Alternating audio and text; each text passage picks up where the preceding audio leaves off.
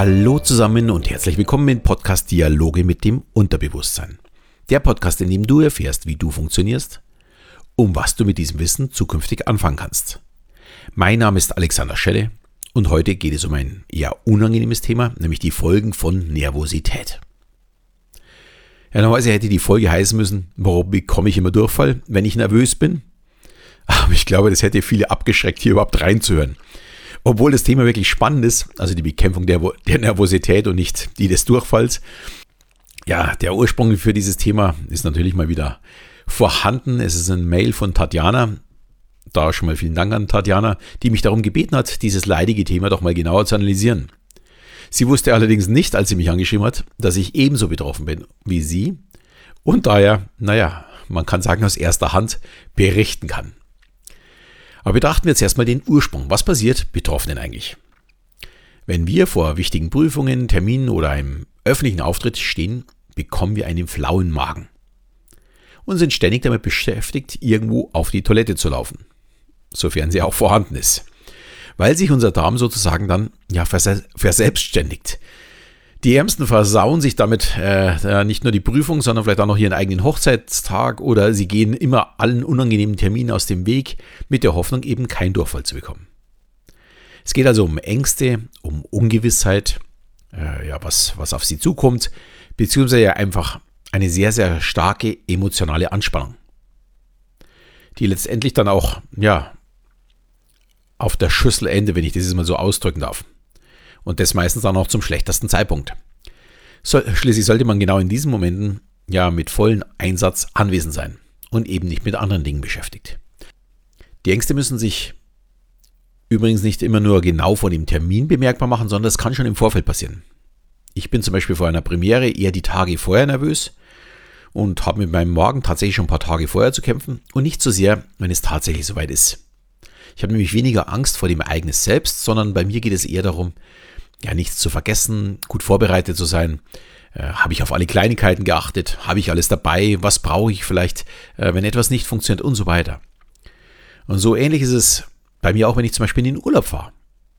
Äh, bis die Koffer abgegeben sind, bin ich eben unruhig. Im Anschluss dann wirklich entspannt, da ich keine Angst vor dem Fliegen habe, sondern eher mehr davor, irgendetwas zu vergessen auf dem Weg äh, zum Flughafen oder überhaupt in den Urlaub. Also irgendwelche wichtigen Papiere oder irgendetwas, was man auf jeden Fall benötigt. Und es muss übrigens nicht immer der Durchfall oder Magenschmerzen sein, so wie es jetzt bei mir der Fall wäre oder bei Tatjana, sondern manche Menschen haben dann auch ein Völlegefühl oder Blähungen oder Verstopfung. Ich habe ja vorher schon gesagt, es ist kein angenehmes Thema, aber ich möchte es halt mal angesprochen haben, es äh, geht in beide Richtungen. Ja, und wenn wir von unserem Bauchgefühl sprechen, meinen wir oftmals in der Regel so ja, die Entscheidung unseres Unterbewusstseins. Allerdings haben wir tatsächlich ein Nervensystem in unserem Magen-Darm-Trakt. Man nennt es das enterische Nervensystem. Und es ist mit 100 Millionen Nervenzellen fast so umfangreich wie das von unserem Rückenmark. Mal im Vergleich, eine Katze hat gerade mal 250 Millionen Nervenzellen. Eine Katze ist also gerade mal zweieinhalb Mal so schlau wie unser Verdauungssystem. Nur mal so als Vergleich, damit man es ein bisschen einordnen kann. Und dieses Bauchhirn, wie man auch dazu sagt, ist aber nicht nur mit der Verdauung beschäftigt, sondern es reagiert auch auf, auf Gefühle wie Angst oder Stress und antwortet ja mit den vorher genannten Problemen oder in meinem Fall eben einer Überproduktion der Verdauungssäfte, die dann zum Durchfall führen. Vollständigkeitshalber möchte ich auch noch erwähnen, dass das enterische Nervensystem nur ein Teil unseres vegetativen Nervensystems ist. Dazu gehören noch das, unter anderem auch das sympathische und das parasympathische Nervensystem. Und die beiden sind so eine Art Gegenspieler. Der Sympathikus wird aktiv, wenn wir unter Stress geraten und wir höchste Leistungsbereitschaft benötigen. Das ist vielleicht vielen von uns bekannt unter dem Kampf- oder Fluchtmodus oder der Ausschüttung von Adrenalin. Dagegen der Parasympathikus versetzt uns wieder in den Ruhemodus, wo wir Energie sparen und nicht unnötig verbrauchen. Also wir werden runtergefahren. Das Problem heute ist, wir haben nicht mehr den Stress wie vor ein paar Jahrtausenden, wenn da irgendwo im Busch was ja, gewackelt hat oder geraschelt hat. Da saß nicht unbedingt oder sitzt heute nicht mehr der Säbelzahntiger. Der Abwehrmechanismus ist aber gleich geblieben zu früher. Wir schütten Adrenalin aus. Der Puls beschleunigt und alles, was wir in dem Moment ja nicht benötigen, wird runtergefahren. Und das ist eben unter anderem die Verdauung. Gleichzeitig werden dann noch weitere Hormone bei Stress freigesetzt und dies hemmt dann die Aufnahme zum Beispiel von Flüssigkeit aus dem Darm in den Körper und verursacht dadurch diesen wässrigen Durchfall.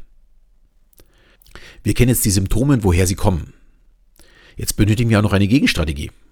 Und das ist gar nicht so einfach, da der Prozess vollautomatisch im Gang gesetzt wird und wir nicht mit Medikamenten arbeiten wollen.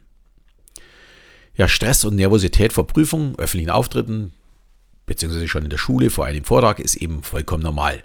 Und dies ist auch wirklich der erste Schritt. Wir müssen akzeptieren, dass Nervosität und ein flauer Magen eben normal ist. Ansonsten verstärkt und steigert sich das Gefühl immer, immer weiter.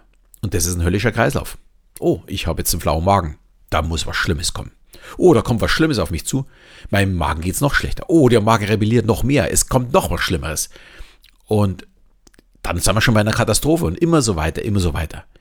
Und diesen Kreislauf müssen wir schon mit dieser Akzeptanz, dass Nervosität völlig normal ist, sehr früh unterbrechen. Das ist wirklich der erste Schritt. Äh, noch besser ist in dem Fall, sich selbst zu sagen, super, die Nervosität kommt, ich bin jetzt in höchster Alarmbereitschaft und ich kann jetzt super performen. Also das wäre noch die Krönung darauf, wirklich dieses als positiv zu empfinden. Und es ist auch was Positives. Kann ich wirklich jedem sagen. Und von heute auf morgen ist natürlich so ein Umdenken nicht so einfach. Es ist ein Prozess, den man dabei gehen muss. Um ja eben auch diese Rückmeldung zu bekommen. Ich war zwar nervös, aber ich habe abgeliefert. Dann sagt mein Unterbewusstsein, oh, ich war beim letzten Mal nervös, ich habe abgeliefert, ich werde auch diesmal wieder gut sein. Hier muss man auch wirklich immer wieder mal zurückschauen und bewerten, was kam eigentlich raus, nachdem ich so nervös war. Und ja, keine Nervosität ist übrigens auch keine Lösung. Wenn man sehr häufig auf der Bühne steht, verschwindet das Gefühl immer mehr. Also war bei mir zumindest immer so. Das ist wie wahrscheinlich auch, wenn man fünf Prüfungen in einer Woche schreibt, dann ist bei der fünften Prüfung die Nervosität auch nicht mehr so groß. Es wird zur Regel. Und ich musste für mich feststellen, wenn ich überhaupt keine Nervosität habe, spiele ich mein Programm einfach nur runter.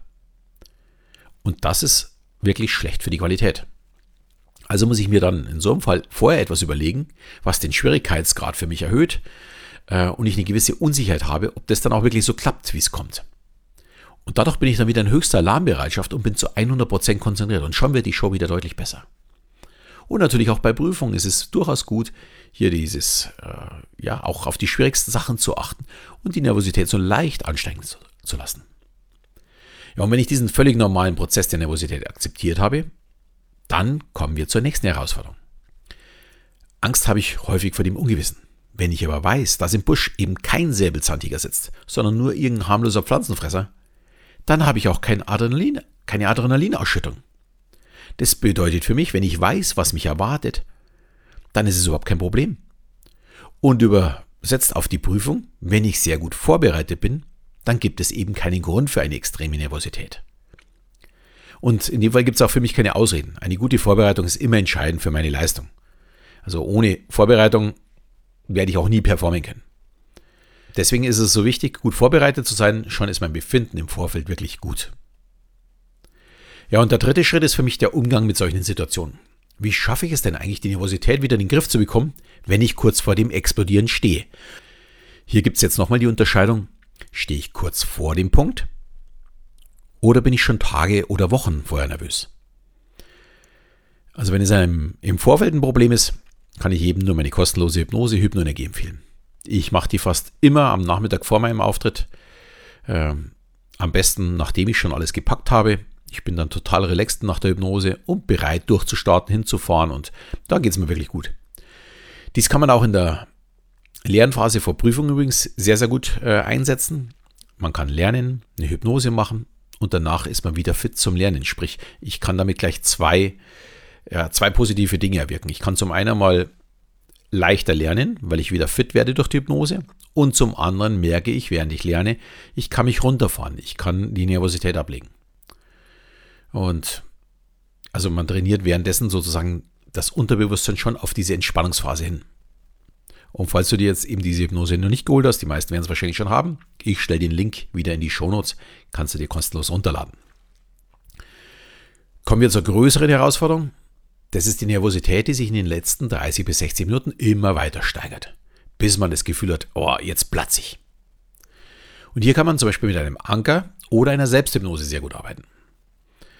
Statt Selbsthypnose ist natürlich auch eine Meditation möglich, da das der gleiche Bewusstseinszustand ist. Also wer meditieren kann, kann dieses auch dort schon einsetzen.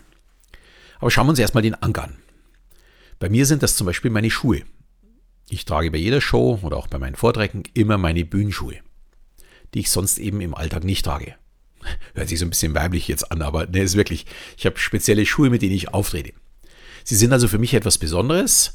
Die haben auch ein bisschen mehr gekostet, schauen auch ein bisschen ungewöhnlicher aus. Und ich weiß, sobald ich sie zubinde, geht meine Nervosität zurück. Und ich werde entspannter. Jetzt kann natürlich vorkommen, dass bei Shows äh, ja, jemand im Publikum sitzt, wo ich besonders gut performen möchte. Ich weiß, dass das totaler Unsinn ist, weil ich immer bestens abliefern möchte. Aber manchmal gibt es einfach so Abende mit Vips und da ist man ja doch ein bisschen nervöser.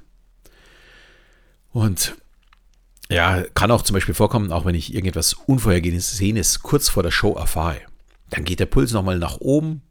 Was mache ich dann? Dann gehe ich einfach nochmal in die Knie, mache meine Schuhe nochmal auf und bin sie noch einmal.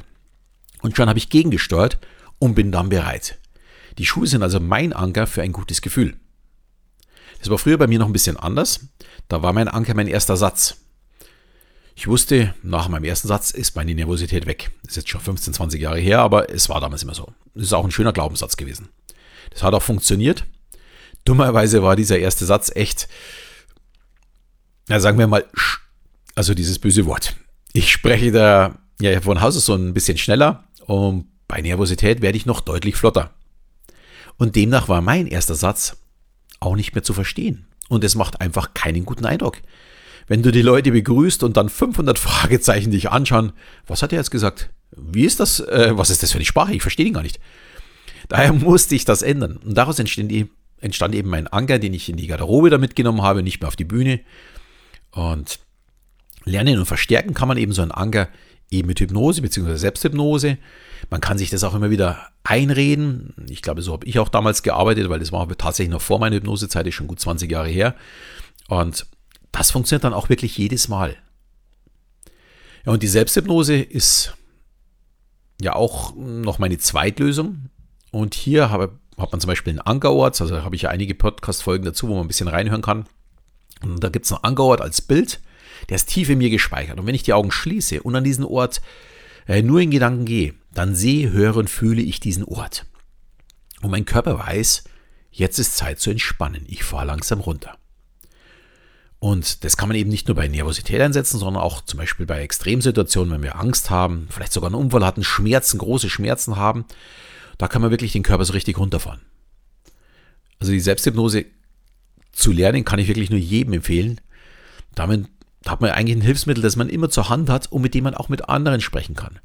Also wenn ich beim Unfall hinkomme und es ist jemand schwer verletzt, dem zu sagen, du konzentriere dich mal auf einen schönen Ort, fahr langsam runter. Das ist unheimlich wichtig, äh, um also das machen auch viele, viele Notärzte oder so Erst Ersthelfer. Also da kann man wirklich helfen. Und ja, ich habe dazu ein Buch geschrieben zur Selbsthypnose, gibt es bei Amazon, ich glaube, ist unter dem Begriff Selbsthypnose sogar auf Platz 1. Und es gibt auch meinen Selbsthypnose-Online-Kurs, mittlerweile seit eineinhalb Jahren. Und der wäre zurzeit auch sogar noch im Angebot. Den Link stelle ich einfach wieder in die Shownotes, wenn jemand Interesse hat. Und Wer dazu einfach noch mehr Informationen haben möchte, wie er die Selbsthypnose lernt oder was Hypnose wirklich ist, ich habe wirklich schon einige Folgen dazu im Podcast gemacht. Es gibt auch ein sehr, sehr ausführliches Video mit dem Thema, wie Hypnose wirklich funktioniert, wo ich ja mit vielen Mythen aufräume und einfach mal erkläre, was, wie kann man es einsetzen. Denn Hypnose ist wirklich ein ganz normaler Zustand, wissen wahrscheinlich die meisten von euch. Und dieses Video findet ihr immer ganz unten in meinem Newsletter und ich schaue mal, dass ich es gleich in die Show noch mit ver äh, verlinke. Und das könnt ihr vorher anschauen. Ich glaube, das dauert sogar 45 bis 60 Minuten. Also da gehe ich wirklich ausführlich drauf ein. Gut, ich hoffe, ich konnte Tatjana ein bisschen helfen, ein bisschen erzählen, wie ich damit umgehe. Habe vielleicht noch so einen kleinen letzten Tipp. Äh, es gibt Tropfen, äh, Iberogast, die hatten allerdings, jetzt weiß ich gar nicht, letztes Jahr oder vorletztes Jahr, glaube ich, wenn ich das jetzt recht in Erinnerung, war es eine kanadische Studie, die gesagt haben, äh, dass diese Tropfen auch Krebs verursachen können. Ich nehme die aber wirklich nur alle paar Wochen ein. Aber wenn ich tatsächlich mal äh, so flüssige, flüssigen Durchfall bekomme, helfen die bei mir wirklich innerhalb von 20 Minuten, eine halbe Stunde sehr, sehr gut. Äh, ist eigentlich ein rein pflanzliches Heilmittel. Das ist irgendeine Wurzel, die, glaube ich, irgendwo aus Afrika kommt, wenn ich das jetzt, oder, oder aus Madagaskar, ja, wäre ja Afrika, Madagaskar, glaube ich, ich bin mir nicht ganz sicher, wo sie herkommt. Ja, Gibt es auch nur von einem Hersteller, der, die haben da, glaube ich, irgendein Patent drauf. Ist eine, eine gute Sache. Also bei mir funktionieren die super. Ähm, ich würde sie nur nicht zu oft mach, äh, nehmen. Äh, also wenn, wenn, du die wirklich täglich nehmen möchtest, dann würde ich eher empfehlen, äh, mach die Hypnose, aber in Ausnahmesituationen nehme ich die durchaus auch mal. Aber soll hier keine medizinische Beratung sein. Vielleicht selbst mal sich anschauen, mal durchlesen. Iberogast heißen die. Also funktionieren bei mir ganz gut. So, ich hoffe, es hat auch allen anderen äh, diese Folge gut gefallen. Ihr habt ein bisschen was für euch mitnehmen können. Und ja, ich freue mich, wenn du mir dann vielleicht eine 5-Sterne-Bewertung oder auch eine schöne Rezension in deiner Podcast-App hinterlässt. Freue ich mich jedes Mal wieder. Und in diesem Sinne verabschiede ich mich auch wieder bis zum nächsten Mal, wenn es wieder heißt Dialoge mit dem Unterbewusstsein.